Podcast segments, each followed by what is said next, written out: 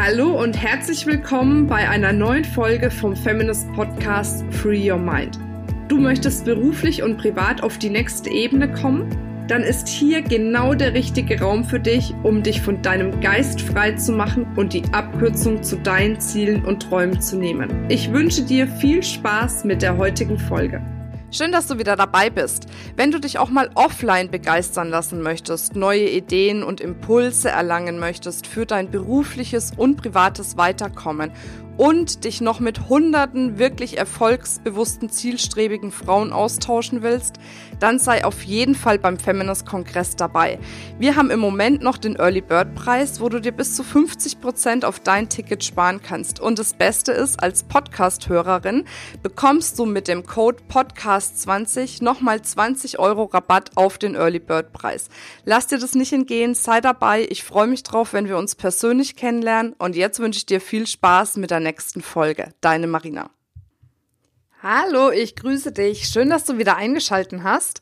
Heute geht's wieder, ja, eigentlich so in meiner Lieblingsepisode um die starken Frauen hinter den starken Männern, denen ich in diesem Podcast tatsächlich einmal auch Raum geben möchte um einfach auch nochmal wertzuschätzen, was sie alles geleistet haben, dafür, dass auch große Männer der Geschichte das leisten konnten, was sie tatsächlich geleistet haben. Doch manchmal haben die Frauen ein bisschen wenig Platz in der Geschichte und das möchte ich damit tatsächlich jetzt einräumen. Und zwar möchte ich heute mit dir über die Clementine Churchill sprechen.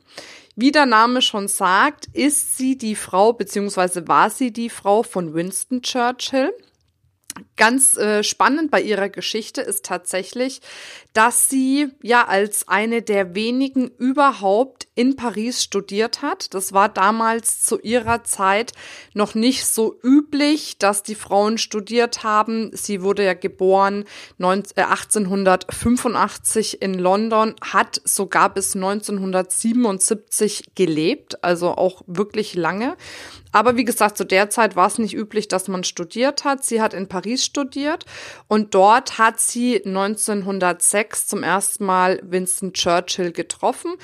Da waren sie sich aber noch nicht so einig darüber, dass sie, dass sie heiraten wollen und äh, sie haben sich deshalb 1908 wieder getroffen. Und da war Winston Churchill mittlerweile schon Handelsminister, einer der wichtigsten Posten überhaupt in der britischen Regierung.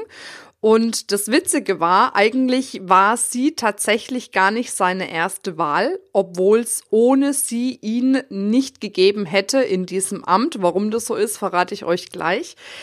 Er hat schon zwei Frauen vorher einen Heiratsantrag gemacht, die beide abgelehnt haben. Und dadurch, dass er politisch hoch hinauskommen wollte, war es einfach üblich, dass er eine Frau haben musste. Und somit hat er wahrscheinlich eher notgedrungen der Clementine einen Heiratsantrag gemacht und sie haben dann auch schon am 2. September geheiratet, 1908. Also das ging auch recht rasant mit dieser Hochzeit und hat da natürlich auch dafür gesorgt, dass er sein politisches Amt noch weiter ausbauen konnte, weil er dann eben eine Frau an seiner Seite hatte. Bei der Clementine war es so, dass sie sich sehr, sehr stark für das Wahlrecht von Frauen eingesetzt hat. Er stand dem Ganzen sehr skeptisch gegenüber, aber sie hat da in dem Part nicht locker gelassen und hat ihn dann letzten Endes auch dazu gebracht, dass er zum Befürworter wurde, was dann ja in Großbritannien tatsächlich wichtig war, damit dieses Wahlrecht auch vorangetragen werden konnte. Und jetzt kommt der Clou, warum ich vorhin gesagt habe, ohne sie würde es ihn nicht geben, beziehungsweise hätte er das definitiv nicht erreicht, was er erreicht hat. Nämlich wollte ihn 1909 eine Frau vor, äh, vor den Zug werfen am Bahnhof und sie ist da beherzt dazwischen gegangen und hat ihn tatsächlich gerettet. Also von daher ist das nicht nur so ein Geplänkel, sondern es ist wirklich so, dass sie ihn bewahrt hat davor, dass er vor den Zug gestoßen wird dementsprechend auch vor dem sicheren Tod.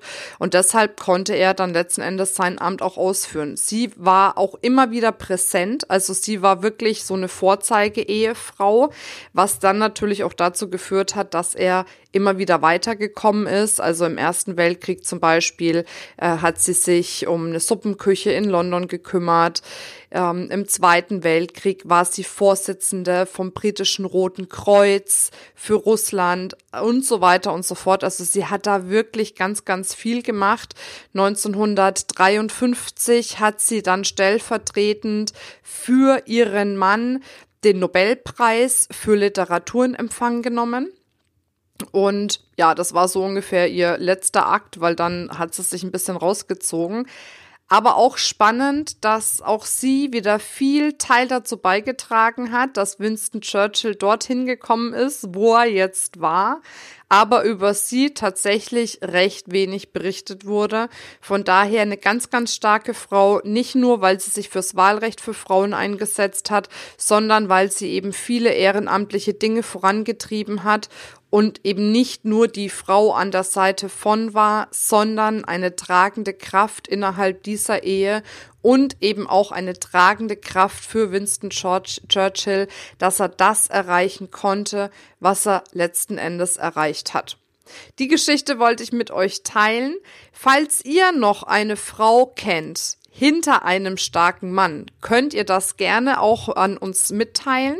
Dann werden wir über die auch nochmal hier in den Podcast berichten. Wir recherchieren natürlich viel. Wir haben auch noch ein paar auf Lager. Aber wenn ihr noch Ideen habt, bitte, bitte als her damit, dass wir das oder beziehungsweise die Geschichten hier auch in unserem Podcast teilen können. Ich wünsche dir jetzt noch eine wundervolle Zeit, freue mich drauf, wenn du das nächste Mal wieder dabei bist und bis dann, deine Marina.